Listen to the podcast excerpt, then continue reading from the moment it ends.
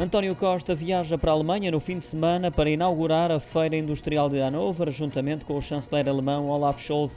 Portugal foi este ano escolhido pela organização na qualidade de país parceiro, que estará representado por 109 empresas. Para além de assinalar a inauguração daquela que é a maior feira da indústria do mundo, o Primeiro-Ministro tem também encontros agendados com os empresários portugueses presentes no certame, que tem sempre convidado um país parceiro. Este ano coube a Portugal, que sucede assim à Indonésia, o país convidado na edição anterior. Portugal que é encarado pela organização como um país importante para a indústria alemã. Já no comunicado do gabinete do Primeiro-Ministro é realçado que a escolha de Portugal corresponde a um importante reconhecimento internacional e a uma oportunidade única para o país mostrar a excelência da sua indústria.